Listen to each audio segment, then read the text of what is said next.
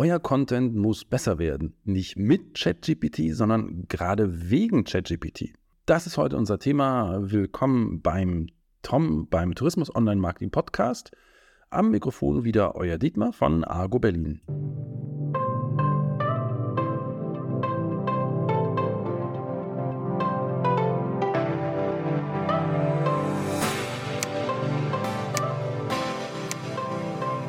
Dass ChatGPT das Spiel verändert, die Spielregeln ändert, ist klar. Ihr müsst irgendwo damit umgehen. Aber ich will euch mal eine Richtung zeigen. Wenn jetzt viele Leute da alles Terminator und so rufen und sagen, die Welt geht unter. Hm, nee, ähm, es wird sich sicherlich einiges verändern. Wir haben natürlich eine große Veränderung. ChatGPT und diese ganzen künstlichen Intelligenzprogramme ändern einiges, wie wir Content gestalten, wie wir Seiten gestalten, ja, wie wir unsere Arbeit gestalten. Aber es das heißt nicht, dass unsere Arbeitsplätze verloren gehen. Also bestimmte Arbeitsplätze gehen verloren, das ist so, aber andere werden entstehen, möglicherweise wieder mehr. So ist das im technischen Prozess, in technischen Revolutionen ganz oft gewesen. Deswegen ist es halt nur wichtig, dass ihr schaut, wofür braucht ihr noch welche Leute und wo ist euer Job gefragt? Also ist das, was ihr macht, überhaupt noch gefragt, wenn es ChatGPT gibt?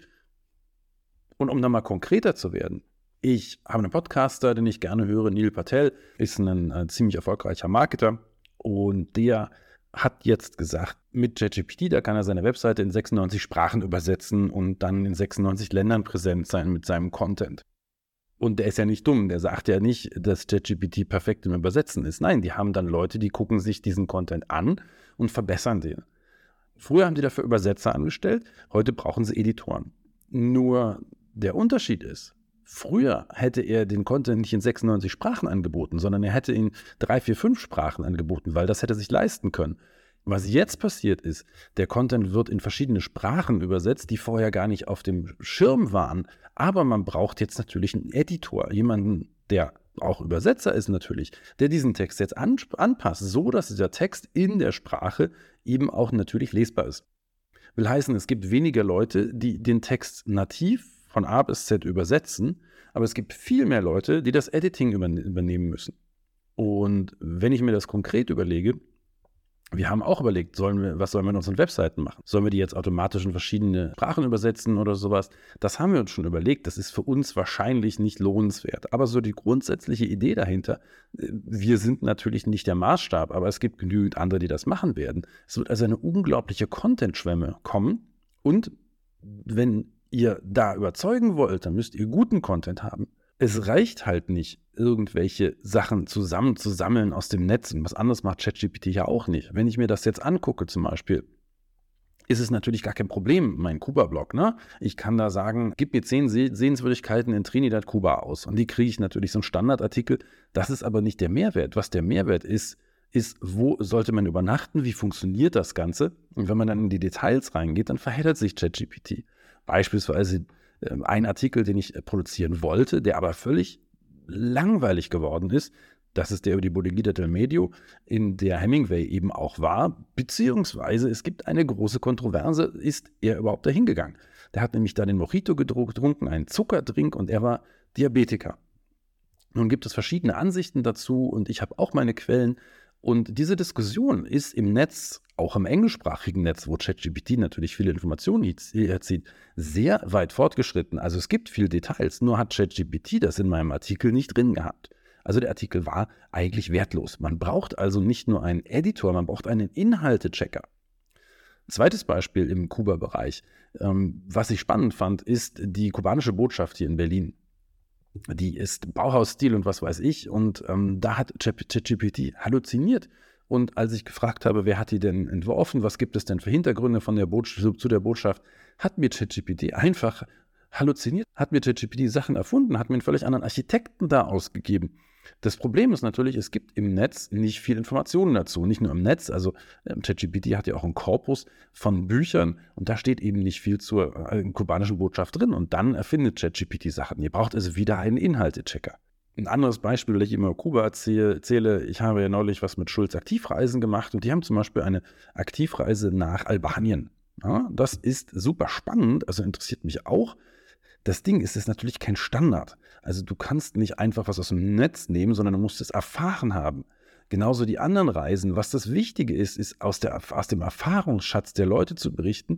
Und das eine ist das Berichten, das andere ist das Connecten mit Leuten, weil wenn ich da sehe, dass diese und diese Leute das geschrieben haben, die dann auch von mir persönlich angerufen werden können, da entsteht die Glaubwürdigkeit. Also es geht auch darum, wer hat den Content geschaffen. Der Content, der von der AI, von der KI geschaffen wird, der kann durchaus gut sein.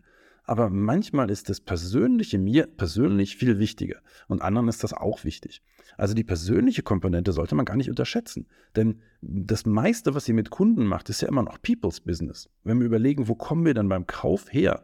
Also ich bin jetzt Ökonom, da sieht man immer den Kauf als Austausch von Ware gegen Geld. Das ist es natürlich nicht. Es ist ein sozialer Prozess. Wenn man früher in einem Dorf war und zum Krämer gegangen ist, dann stand man da zwei Stunden und hat gequatscht. Da hat man einfach Smalltalk gemacht. Da ging es gar nicht darum, welches Produkt wie teuer war. Es gab ja nur ein Produkt. Wenn ihr eine Schaufel haben wolltet, habt ihr die Schaufel gekauft, die da war. Also ging es eher um den sozialen Hintergrund des Ganzen. Und die Leute haben natürlich bei jedem Prozess immer noch das Soziale. Zusätzlich, wenn wir jetzt den Reisebereich betrachten, ist es natürlich noch so, dass ihr euch auf das verlassen wollt, was die Leute sagen, denn ihr verbringt ja sei es bei einer Stadtführung, sei es bei einer Reise, doch mehr Zeit als einfach nur, wenn ihr ein USB-Kabel kauft. Also klar, Texte für USB-Kabel kann ich schreiben lassen, aber wenn es darum geht, persönliche Erkenntnisse reinzubringen, dann ist es eben so, dass die Leute sich nicht unbedingt auf den ähm, Bot verlassen werden. Und zu guter Letzt komme ich nochmal zurück auf das, was ich am Anfang gesagt habe, nämlich, dass ihr euren Content verbessern müsst. Also ihr müsst nicht mit ChatGPT besser werden, sondern trotz ChatGPT wenn ich mir so die typischen Webseiten angucke, im Reisebereich, aber durchaus auch in anderen Bereichen, das sind Seiten, die könnten von 2010 stammen. Die sind grottenschlecht, die Inhalte sind schlecht, die Seiten sind nicht gepflegt. Das ist unglaublich. Und klar, wenn ich jetzt mal vergleiche, was kann ChatGPT liefern? ChatGPT macht mir eine bessere Seite. Das liegt aber nicht daran, weil ChatGPT gut ist, sondern weil die Vergleichsseiten, die von Menschen geschrieben sind, die sind so unglaublich schlecht. Also ChatGPT legt die Latte einfach höher. Wir müssen uns bemühen, wir müssen im Internet die Leute halt einfach überzeugen.